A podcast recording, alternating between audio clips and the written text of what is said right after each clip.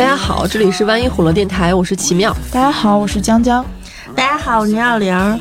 其实上一期江江是飞行编辑，这一期直接就变成正式聊天编辑了，就也挺突然，的，一下落地了，是也不用再过多介绍了。然后我们现在呢，其实今天是。高考第一天，然后我们今天整个编辑部密切关注众就是广大学子的高考动态，在他们作文出来之后，我们就已经看过了，然后非常激动的，呃，试着去解答来着。对，想必你们在周三的推送里面也看到了我们的解答和我们的零分解题思路，是编辑部的一些随意发挥，简单考考。嗯，所以我们今天就想来聊一聊高考这个事儿。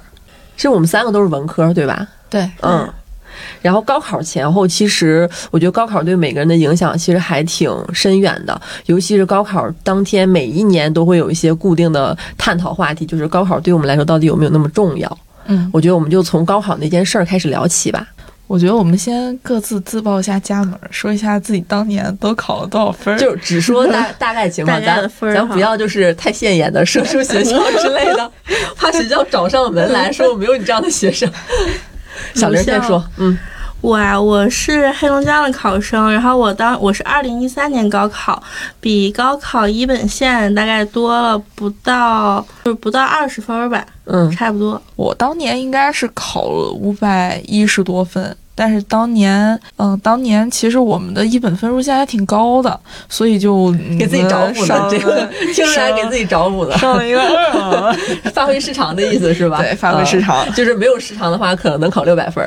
没，那那倒也不用，那倒也不至于，就没失常的话，差不多就是一本线上下。嗯，我也是，我也是擦着那个一本线，就擦了七分上的，觉得运气还挺好的。对，我觉得运气真的可重要了。对。我就是一个运考运极差的人，我从小到大，小升初、初升高、高考大学就没有一次能考好过，每次都考得特别杂。但是呢，狗屎运还不错，就是每一次分儿考得特别低，但是每次都能擦线飘过进重点中学。对，那你当时高考有什么事儿特别印象深刻的吗？考完语文那天中午，我 在家吃了锅包肉、地三鲜儿，然后下午考数考数学的时候，瓢泼大雨，乌云密布。我爸来接我，然后我们俩进了杨国福麻辣烫躲雨，眼瞅着一个理科 A 班的男生从考场出来之后，因为考得太差，一气之下把人家麻麻麻辣烫店的玻璃。砸碎了，全砸碎了，不是很理解，但是当时还是蛮同情他的，就心态崩了，可能对心态崩了。因为我当时高考的时候，我也心态崩了。就我考第一科，早上考第一科语文的时候，有两个填空题没填，就是没有在答题卡上没有涂那个，没有用铅笔涂上。然后我是在响铃的那一瞬间，我把那个答题卡这么翻过来，是那一瞬间我才看到。然后那一瞬间我就心态崩了。你一旦拿起笔，监考老师就会过来，然后说你违规。但是你不拿笔，你就看着那两个空就那么空着。然后我记得很清楚，是我当天。心态崩，一直崩到了下午考数学，然后下午数学也是考的特别差，一出来一对成绩就感觉完了。然后我还记得就是考试成绩，对我还对了一下，就是我对了一下前面的那个选择题，然后就发现选择题错的比以往多，然后就完了。你也知道，像我们这种数学差生，就是分儿都靠前面的选择题来拉。差生出来还敢对答案，第二天的文综不考了，心挺大呀。是。然后我当天晚上吃完饭之后，其实那饭都吃不下去。嗯。然后我们家住顶楼，嗯，我就跑到顶楼上站着，大喊，没有喊，就是站着，就是这么站着。然后我心里面就俩字儿，完了。然后这个完了就在我的脑子里面滚动播放，完了，完了，完了，完了。然后过了半小时之后，我妈上来了，我妈就站我旁边。我我现在很怀疑我妈当时怕我一着急直接跳下去。啊，你当时心态那么崩吗？啊，特别崩，因为。因为你像语文是少填两个空，这两个空六分，对我现在还记得，就是印象也太深刻了。对，然后下午的数学就直接崩了，其实崩了二三十分的那个水准，然后我就感觉完了，我这一年的努力白搭了。嗯，那我还要复读吗？我觉得。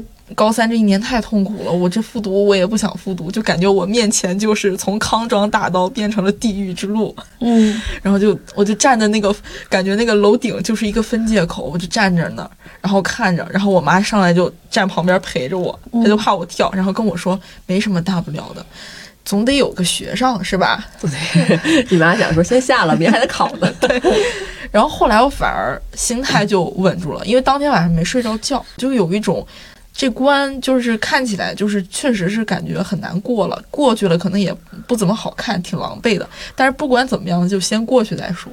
然后反而后面的文综和英语考的分还挺正常的。那我觉得高考那几天的压力挺大的，就是比起现在打工人的压力啊什么的，什么周一焦虑，我觉得高考头一天晚上那两天觉是挺难入睡的。嗯嗯我觉得家长压力更大。嗯，我大姨在我考试之前去我们那儿的寺庙磕了一百零八个响头，就就是走一步磕一步，走一步磕一步，然后就跪着磕，说那个头都磕青了是。给你祈福吗？对，给我祈福。然后我姥姥和我妈就去我们那儿教会啊，在平均年龄六十五岁的老太太唱诗班大喊我的名字，然后还给人家塞钱嘛，就是那种捐赠箱嘛，为我祈福。结果结果呢，哎呀，不是很争气。那那会儿都特别多，就是边考，然后家长在外面等着。嗯，嗯，然后我妈对，然后我妈就不去，我妈让我自己去考试，就只有我一个人骑着自行车去考试。我妈就说，她怕她去了我更紧张，就是我那天考试。跟我平时上课、上学、考月考没有什么区别，我整个人的状态跟平时也没有任何区别。而且我妈应该，我妈应该不会听这个播客啊。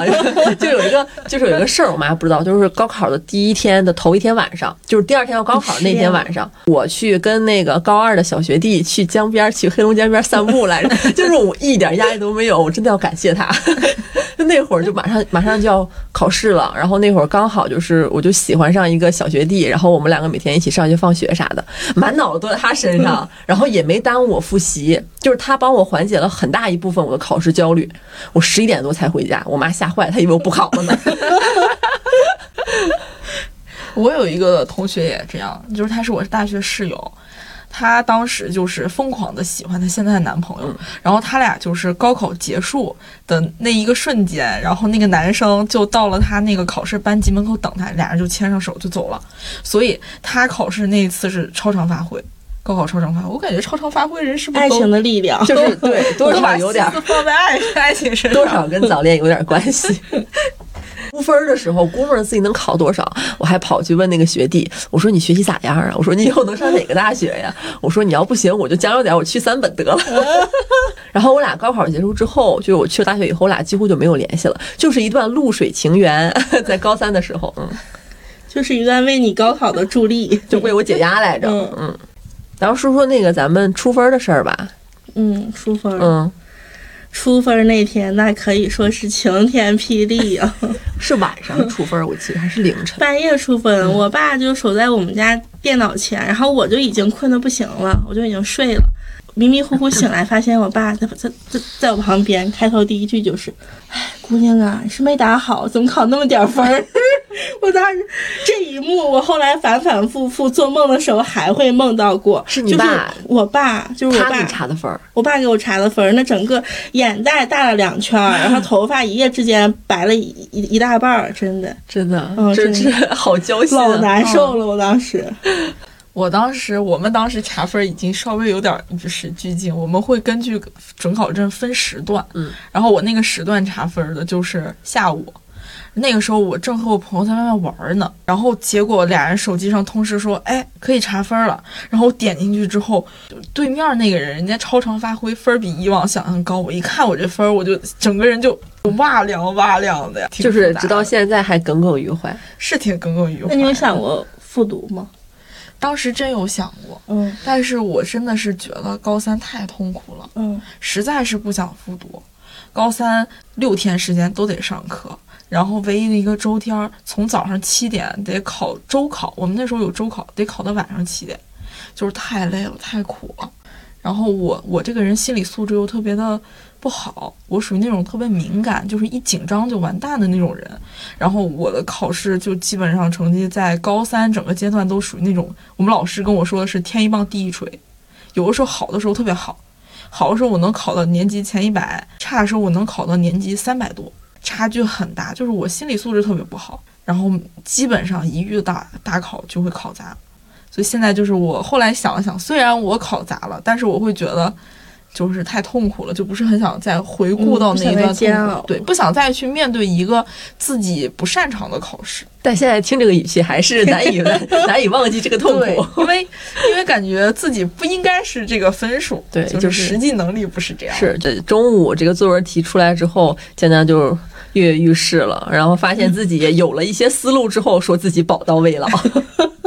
这不还干着这个活儿吗？天天写稿子。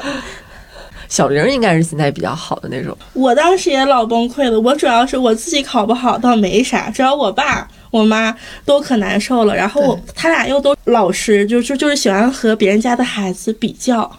然后结果我们那年一本分数线出来的时候，就往年我那个分儿上一本可能是有点悬，一本分数线出来的时候奇低无比，那你也蹭上去，了。勉强蹭上去了。嗯，你还不错我说。我们那学校录取的黑龙江省最后一名，那个分儿，我妈看着说那个分儿，哎，这姑娘这分儿怎么跟我姑娘的分儿一模一样呢？我说妈妈，这就是我吧，运气也太好了。擦边上。而且考完的时候，就是呃，高考之后的考生挺疯狂的。你们那会儿还有啥记忆吗？我的记忆是我们那个城市有一个水库，每年总会听到有几个跳水的孩子，哦，就受不了。想不开哈。，对，是考完了之后很崩溃吗之？后，就是出分了之后，有些是甚至没有出分，他预感到自己不太行，他就一时受不了就跳水。小玲呢？我是感觉我家伙食变差了。高考之前顿顿有鱼有肉有虾。有菜，营营养均衡。高考之后，我想吃的热乎饭都老难了，都不管我。现在就我们家是四菜一汤加甜品，还有甜品。所以高三的时候是伙食最好的一年。那一年，我爸我妈跟我说话大气儿都不敢喘。就越到高考之前，我发小脾气什么的，我妈是一个脾气挺差的人，但是她就不敢跟我就是抗衡了。就是以前她都不惯着我，但是那一年就是基本上就特别让着我。然后我那一年胖了二十斤，但是我高考前半年我不想我我不想念了，我那一年后最后那一年都没有上晚自习，然后到了半年的时候跟我妈说我说妈妈我不想我不想高考了，我要参加新概念作文大赛，这是可以说的吗？这是可以说的。新概念作文大赛，我要像那个谁一样，那你投了吗？肯定没有。妈说我给你两撇子，然后把我打回去了，压抑了你的文学天赋。也没有。现在成为一名 不是很优秀的新媒体小编。是，你是新概念作文大赛得奖者的员工。对，得奖对对对，的员工我很荣幸。怎么样？你考完之后有什么放松的事儿吗？我考完之除后了处对象就不怎么回家住了，啊，去朋友家，几个女生，然后把他把他妈妈也撵出去了，我们就没日没夜的玩儿，吃麻糖，我的放松方式就是去健身房减肥，然后每天就太苦了吧？你刚从苦海了吧刚从书海出来，然后还要进到这个苦海里哎，面。你看我们八号，然后八号考完试，九号我就在家睡了一天，我十号早上八点钟我就背着我的小运动包，我就到 那个我就到那个健身房门口站着了。所以你很早就意识到这只是人生一个阶段，你下一个阶段还有新的目标出现了，是吗？下一个阶段得谈恋爱呀，下一个阶段得找男人呀。目标好明确。太明确了。我的目标就是我要玩儿。那你们身边人的高考的时候有什么故事吗？我身边人高考的故事一般都是在出分儿填志愿之后了。嗯，然后会有传来那种谁谁谁某个同学，他爸妈去当地的那个省会城市去找了某一个名师，花了八万八，然后就让他帮忙填报志愿。然后其实那志愿填的也特别垃圾，然后我妈也有过这种想法，他们不懂，然后他们就怎样。但是那个时候我就很叛逆，我那我当时的态度就是，这个填报志愿的事情你们休想插手，你们可以提意见，但是我可以不听。志愿就完全是照着我的想法填的。但是其实我会觉得有一些耐人寻味的地方吧，就比如说我有个同学，我记得他当年是超常发挥，高了一本线高了五六十分儿。其实这个成绩按理来说是很好填志愿的，然后他的志愿就完全由他妈妈一手包办，他不愿意，他妈就会直接跪下来，啊，对，就是他不愿意，他妈就跪下，就是完全是一种被亲情绑架的状态。但是我后来是听说的，他在努力的考研，就是想要考到当时没能去上的那个学校。我填志愿完全是我一个人，就一个下午坐床上翻这么厚一本书，然后咔咔翻，然后咔咔填，一个省内的也没有填。我爸气完了，我爸说：“姑娘啊，离家那么远，爸爸想你。”我说：“没事儿，爸，没事儿啊，你不想我，乖。”然后比较印象深的就是我们班级当时就是全校第二名，考的特别烂，就考的。刚过普本线，这是他这是从小学到高中考的最烂的一次。我们在最后聚会那天嘛，感觉他整个人都抬不起头。就是我，我要是他的话，我当时也会很很心碎。他有复读吗？他没有复读，他就是发挥失常，这属于对发挥失常，没没有办法的事儿。嗯，但是我高三的时候，我们班有一个女生是一直在复读的。他其实高三的时候在我们班上课的时候，已经是他第三次复读了。他的目标就是立志一定要考上北大。其实他本身学习很不错，他光是第一次考的时候，其实就考了六百分以上了。其实那个时候来说的话，他上一个九八五是没有问题的，但是他就选择一次又一次的复读，他的目的就是考北大。但是每一年的分儿和每一年的名次，其实反而。越来越低，越来越低，越来越低。我有一个朋友复读了五次，就是他一次比一次考的还好。他上了什么哈工大、吉大这种的，本来吧，人家都都去去学校了，念了一年，然后然后就被学校打回来了，因为天天在宿舍打打游戏，不考试，然后就被劝退了，又回到我们那个高中又读，但是一次比一次考考得好，然后去新的学校，对。然后再被打回来，然后再玩游戏。最后，最后他成功的被某个学校的计算机系录取了。但他一开始就应该考啊，对他一开始就应该考计算机，但还是挺厉害。我感觉他是个天才。嗯嗯，就这样的人可能还是有点东西在身上的。对对对，这两年总在说小镇做题家嘛，然后说他们陷入了一种思维陷阱里面，就是只知道听话，然后只知道做题。但我觉得。做题家也没啥不好的。嗯，我对做题家是有滤镜的，就是学霸做题那种，我觉得还挺厉害的。尤其是每年高考之后，各省的状元出来，我都是仔仔细细看他们那分儿，七百二十五的，七百二十五的，就是那种，就长得就特别学霸，就看着特别聪明的那种孩子。就我会比较好奇，就感觉人跟人在智智商方面可能确实有一些差异吧。我这辈子都不可能考那种分儿。就是我身边会有一个这种比较个例的故事啊，它其实本身没有什么参考的意义，但是我是突然想起来，是我们高三下学期的时候，我们有一个科任老师，我忘了是语文还是文综的某一科的老师了，他的孩子突然从清华就是被劝退，然后回到了这个地方，然后在另外一个高三的班里面正在跟读，可能打算复读，但其实是当年他已经大三了。其实我当时会特别的好奇，到底是什么样的原因？因为他儿子其实在整个学校或者是在整个老师的圈里面特别出名，是当年我们全市第一考进清华的，也就是考了七百分以上。嗯，他流传下来的故事有。他妈妈手里会握着一块冰，在冰化之前，他就哈佛女孩吗？对对对，就是在冰化之前，然后他就能把一整张的数学卷全部答完，然后甚至就是接近满分，大概是那个意思。就这个故事广为流传，大当然老师们说的意思就是说他这个老师他的孩子就是教育孩子有方。嗯，他为什么要用手拿着冰呢？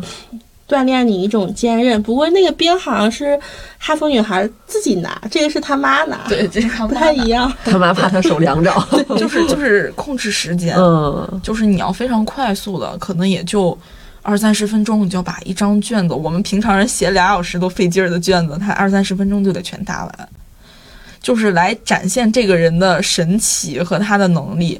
但是他后来回来的时候是被劝退的。我不知道具体的劝退的原因是什么，但是我会，我会听到这个故事的时候，我会觉得有一点点唏嘘，就是你付出这样的，就是手握兵的这样的一些代价，就这样的代价是否真的值得？但确实身边有很多学霸是原本就很厉害。对我有一个学妹，她本身是学，她课外学琵琶很厉害，嗯，然后她高三上学期的时候就已经被北大特招招走了。然后这个太羡慕了吧！对他特别厉害，是我每次遇到他的时候，他都会跟我大聊特聊电视剧，然后嗯追剧啊、追星，他就是感觉是一个特别灵敏的一个小女孩儿。嗯，但是我是真的追剧不上学，人家是学完了之后还有时间追剧，就是我们之间确实有很深的鸿沟。我想起我们学校那一年的理科第一那个男孩儿，他特叛逆，就他学习很好，然后家境也很好，老师都很宠他。但是他叛逆的点就是，比如说学校会说有那个领导来视察，大家要统一做卫生什么的，他就不。然后他会经常跟校长就是顶嘴，但他不是那种说很很难听的话，但是他就是会校长在上面发言，他在校长边上接话把，就是很调皮的那种男生。然后他一直是这样的性格，但他学习又特别好。然后高考之后，他拿了第一名，就他平时一直考第二，第一名一直是是另外一个女生，但是高考出来结果之后，那个男生考了第一。然后他填志愿的时候，我就去问了一下，他填了一个那个志愿名，我应该记不清了，但我模糊的印象是一个什么信息拦截什么，反正听起来特别冷门儿，但是又有一点叛逆透露在其中，就感觉这个人他虽然是在应试教育的体制下就是学习成长，但是这个人他跳脱的思维始终没有把没有把他禁锢住。到包括他现在去大厂，我然后我看他平时发自己的动态，也是跳了几个大厂啊，滑雪啊什么的，就他没有那种很学霸气的身，就是在他身上，嗯，比较灵动。对这个人我还印象挺深的。这样的人，在我的青春的那段时间里面，就是只可远观，不可亵玩焉。就是我离得近一点，我都害怕。他做什么都还挺厉害，但是又很叛逆。对，一般好像平时的第一，高考的时候都考不了第一。哦，对，这是个魔咒嘛？啊，像我们高三全年次次月考、次次考试都考第一的那个男生，他就是高考的时候只考了第三。我觉得啊，是不是有一些就是主观题？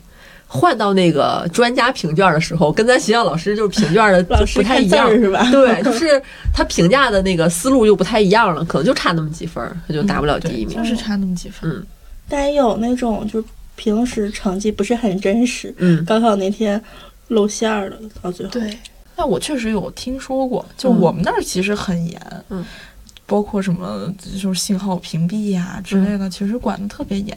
但是也有人就是能做上 B 的，因为我们当时我上数学课外辅导班儿，那个课外辅导班儿的老师就是每年会去判卷的老师，他说他能清晰的，就是从那个答题卡的卷面上面就能看出来这个人是不是抄的。他说真的有那种抄的，因为有些人能力就是特别差，他不是那种想抄到六七百分儿，但是他想抄到四百分儿，但他可能平常就是两百分的水平，就是草包。他数学抄的那个字儿，就很有可能是什么 sin、cosine，他都是写的，就是写成了别的字母的，就你一眼看就会觉得很蹩脚，或者他等号，他会写自己写了一个等号的中文，就是真的会有这样的傻孩子。然后他说可能会是买了一些，嗯，在耳朵里面买了一些特别精细的东西，没有扫出来。现在应该特别严了，我觉得这种一般都能查出来，就是大家不要不要 对采用这种投机取巧的方式。对 我有同学当时被查出来就是有作弊行为之后，禁考三年。对挺没必要的，这代价也太大了，比高中苦读三年代价还要大。对，这个张三，我们引以为戒。对，然后还有看好很多人特别爱丢什么准考证啊，嗯然后东西落到外边的也特别多，每年都有。就每年好像都会有这样的。我记得那个时候，我印象最深的是我们我们的带队老师，就是我们学校会有一波人分在这个校区，然后我们高三就会有几个老师，他是负责带队，然后他们就每天会在自己的衣服上带一朵大红花，然后笑的那个嘴会裂开，露露八颗牙齿那样笑，然后就在那里跟我们这么挥手。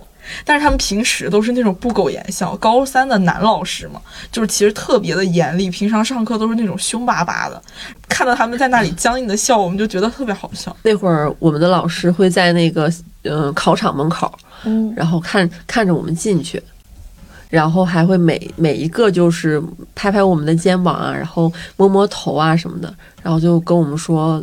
别紧张，好好考。就老师那个眼神特别真挚，就是我认识这个老师三年，他第一次就那么真诚的，就是跟每一个人说这句话，特别紧张的那种状态。咱说了这么多，反正就是高考的记忆挥之不去，包括我工作这么久，嗯，我经常会梦到高考的事儿。就是高考那段时间对我来说，可能有可能会痛苦，但是是我潜意识里没有意识到的。最让我痛苦的可能是数学，就我真的很怕数学。但是数学是我，呃，这么多年从幼儿园到大学接触数学以来最好的一次成绩了。就平时之前可能分都特别差，就是腿儿瘸的不行，全靠其他科吊着，就就往上拽那种。然后高考的时候分儿就是最好的一次，我觉得运气特别好。然后高考之后工作了两年三年，频繁的经常会在六月份、五月份的时候做梦。我就会梦到我回到了一个教室考数学，考数学，要么就是考数学卷子，要么就是老师来跟我说上一次高考不算数了，咱国家改革了，再考一回。我就坐着想，哎，我不是我不是刚读完大学吗？我怎么又回高三了？就特别恐怖。我倒没有啥实现性，就是时不时偶尔会做这样的梦，就是还是也是考数学，数学。因为我高考考的最杂的就是数学嘛，我经常会梦到，就是我突然又在一个教室里面，然后他发下来那个卷子上的东西我完全看不懂，我号那些字我完全看不懂，然后我心里特别着急，但是梦里的那个我迟迟拿着笔不动。甚至连名字他都不会写上去，我心里就特别着急，我就看着那个教室，就黑板上面的那个时钟，就一分一秒这么过去。但是梦里的那个我就是这么无动于衷。然后讲台上的那个老师，监考老师就说：“啊，马上只有五分钟就要收卷子了，你们要赶紧填上答题卡。”我听到这种话的时候，我就在梦里面巨焦虑，就是这种感觉，印象特别的深刻。只是就是得焦虑很久很久了之后，我才会突然意识到，哎，我为什么会在教室里面考高考？我不是已经毕业了吗？我大学都毕业了，为什么会想这个东西？但是那种焦虑的感觉特别深刻，就我遇到了一个东西，然后我。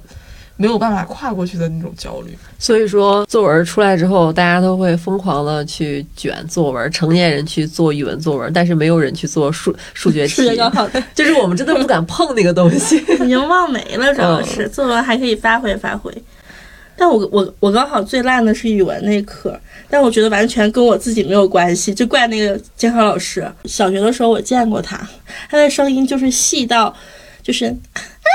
怎么着，在这就这样子的，然后他就大发雷霆，不让用自己带的文具，然后他发那个笔还不好使，我就心态特别崩，整个人特烦躁，就就写的特不好。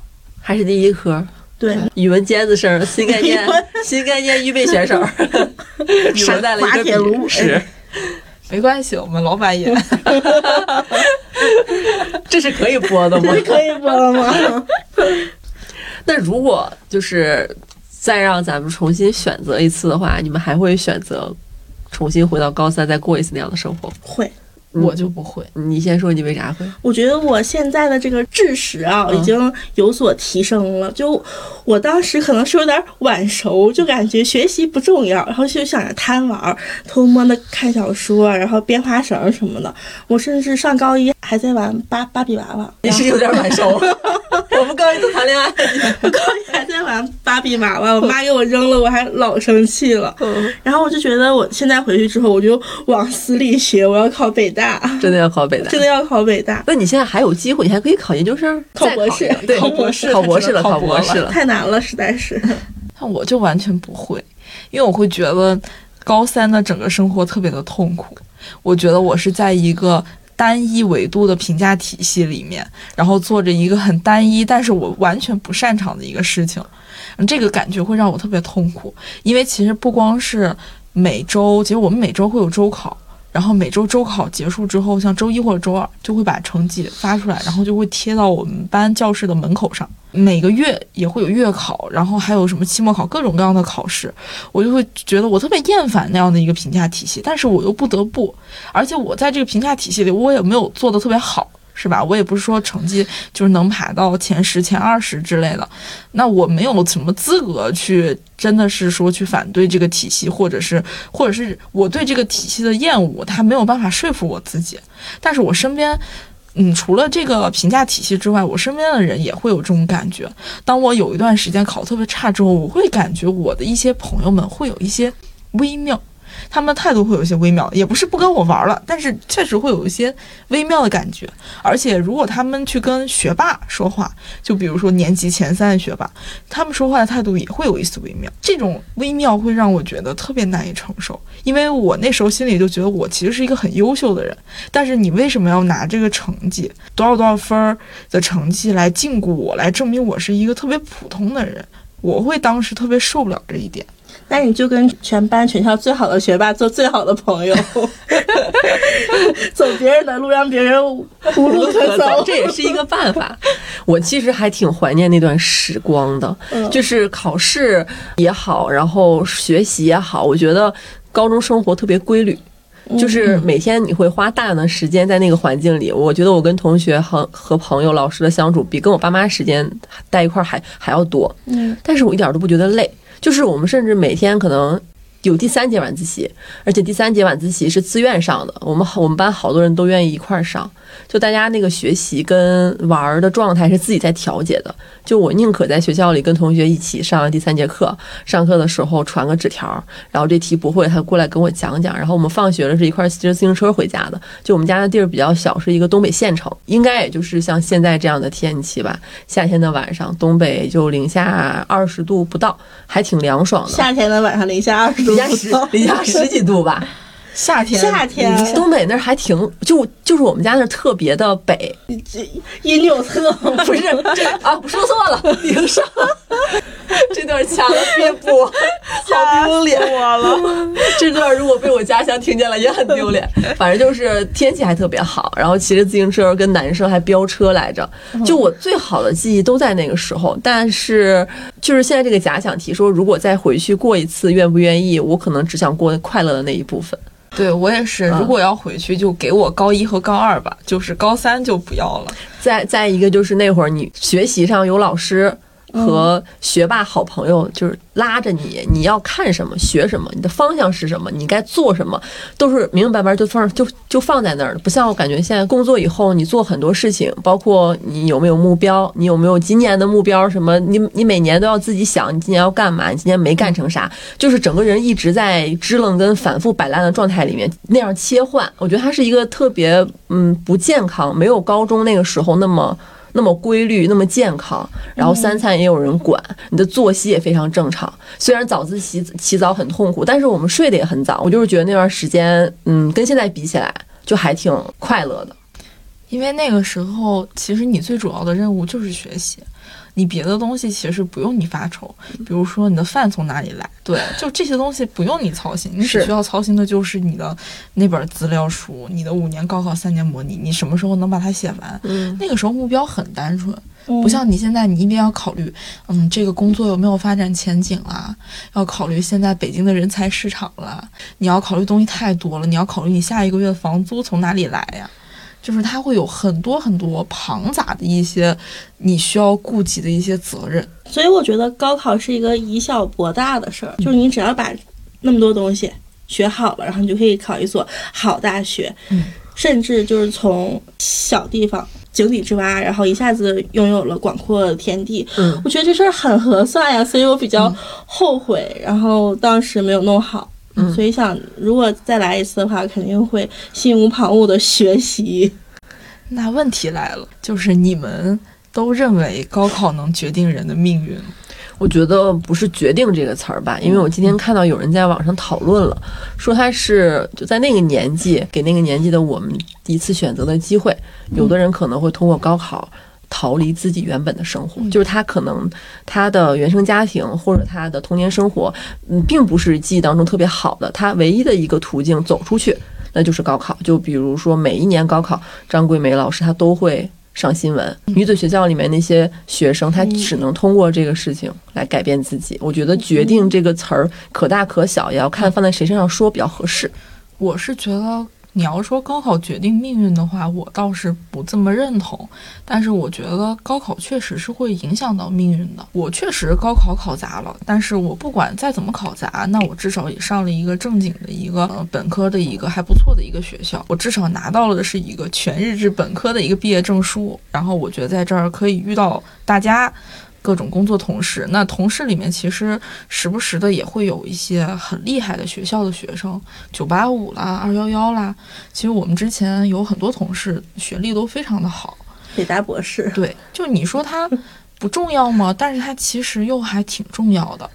因为举个例子来说，就是我大学的时候，我有三个室友嘛，我们四个人一个寝室。我有两个室友呢是同一个高中的，他们也是东北的，但是是属也是属于那种省重点高中。然后我和其中一个室友就是我们在那儿大谈，说我们真是考砸了才会在这个学校相遇。然后当时考砸了怎么怎么怎么样的时候，我旁边有一个室友，他是从江西的一个非常小的小地方考过来的，他其实在旁边默默的就是接了一句，他说他是考年级第一考到这个学校。他考上这个学校的时候，他的老师包括校长都非常非常高兴，觉得你终于跳出了这个山洼洼里，就是你从这个山洼洼里你跳出去了。就我们当时听到这句话的时候，我们就沉默了。你说高考决定命运吗？其实它也倒决定不了命运，但是它影响了很多人的命运。就比如说我的那个室友，他就真的是把握住了他的命运，他能够走出来，他有了一个学校还不错的一个本科学校上着，他有了人生，他有了更多的选择的一个机会。就这可能也是我觉得高考存在的意义，就是我们人生可能有很多个阶段吧，就不同的阶段就是需要那么一个事儿，你去把握住。就是如果高考你没有把握住，其实可能也没有关系。对，就后面还会有其他的阶段，你要反复的去经历。嗯嗯，不能说就这一个事儿就把你拍死了。我没有考上好大学，是吧？小玲想考二幺没考上，人还得考研呀。对，考再研考研对呀，包括你看我们编辑部，我们另外我们 A P P 那边有一位老师，每一年都在努力考研。就我们之前还写过稿来着，他是在考清华。对，就不说是谁了。对，就不说了，大家大家大家说是谁了？身边其实也有很多人工作以后什么在职考研呀，嗯嗯，什么脱产考研的特别多。包括就是身边大家学历其实都各不相同，但是大家都在都汇聚到了这个地方，然后再干一个事儿。我觉得也证明了，就是高考这个事情它又重要，但是它又没有那么重要。而且我工作之后发现哈，就是很多三本或者是大专的同学，他们的思维很活络，嗯社社交能力也很强。但是，一般的好学生来说的话，他的有一种很听话的思维，嗯嗯，没有那么跳脱，然后比较自闭，社交能力和为人处事都会感觉不太好接近。这可能就是他上学的那个地方的素质教育没有普及的那么好，就它就是一个应试教育下的一个状态。但是接触了外面的社会工作以后，就包括高考的时候，大家其实都不太知道自己在拼什么，嗯但是所有人就是那一个目标的在低头去拼、去努力，特别吃苦。但是你后面其他选择，比如有人考研，有人出国，就是其他的方向的学习，都是自经过自己去慎重嗯、思考跟选择的。嗯嗯，是自己爱好的，或者是自己呃曾经想过但是没有完成的。但高考就不太有这种自主性，我感觉。嗯因为其实本质上来说，高考是一个很单一的维度，你也就考两到三天，你顶多考五到六科，那这五到六科它就完全的。决定了你接下来的四年会在哪个大学，然后在哪你在学哪个学科。但是其实，当你从大学里面走出来了之后，你会面到面对到的考核其实是一个多维度的。你可能不光是在你的能力上，这个能力包括也很宽泛，一个是你工作的能力。那其实啊，说到说到底，就是你工作能力这个东西也会包括很多。像我们来说，你可能就是一个做内容的一个能力，但是其实还包括你待人处事的能力、与人交际能力，包括你跟人采访啊、沟通啊，然后包括是情商高低，就是这这都已经是单独的一个工作上的能力了。然后你包括生活当中，其实你还会遇到各种各样复杂的一些突然的一些事儿，那这些都会考验到你的能力。但是这些东西是没有考纲给你的，也没有任何的五年高考、三年模模拟这样的题去给你刷的，它就是一个多维度的一个考场吧。我觉得整个社会是，啊，我们今天说了这么多，又带大家回顾了一下我们的高考、高中的生活。就是总结下来还挺感慨的。虽然高考已经离我们远去了，但是每一年这一天的时候，它又回来了，是我们每个人的一个很深刻的记忆吧。我都可可紧张我，昨天晚上不知道为啥。就是我们今天整个编辑部的状态也是，好像我们在高考。嗯，就是我们上午跟着想，哎，作文题什么时候出来呀？虽然我们是为了写文章，就 为就为了写稿子，但是整个下午想，要不然咱们再录一期吧，再聊一聊吧。感觉每一年这个事儿它永远都不会过时，就可能等到你有一天对高考这两个字儿，对这一天不敏感了，你可能真的就老了。我觉得是这样，因为它是一种我们所有人的一种集体记忆，这个记忆里面可能每个人。具体的一些细节不尽相同，但是那种紧张、那种过关的那种心态，其实大家都会找到一种嗯很庞大的一种相似性。我觉得好，好，好，那我们今天就到这儿吧。那我们今天就聊到这儿了，然后我们下期再见，再见，再见，拜拜。拜拜！欢迎大家去关注万一火的电台哦，小宇宙、喜马拉雅，嗯，Podcast 上面都有，然后以及关注万维生活公众号。我们下期再见。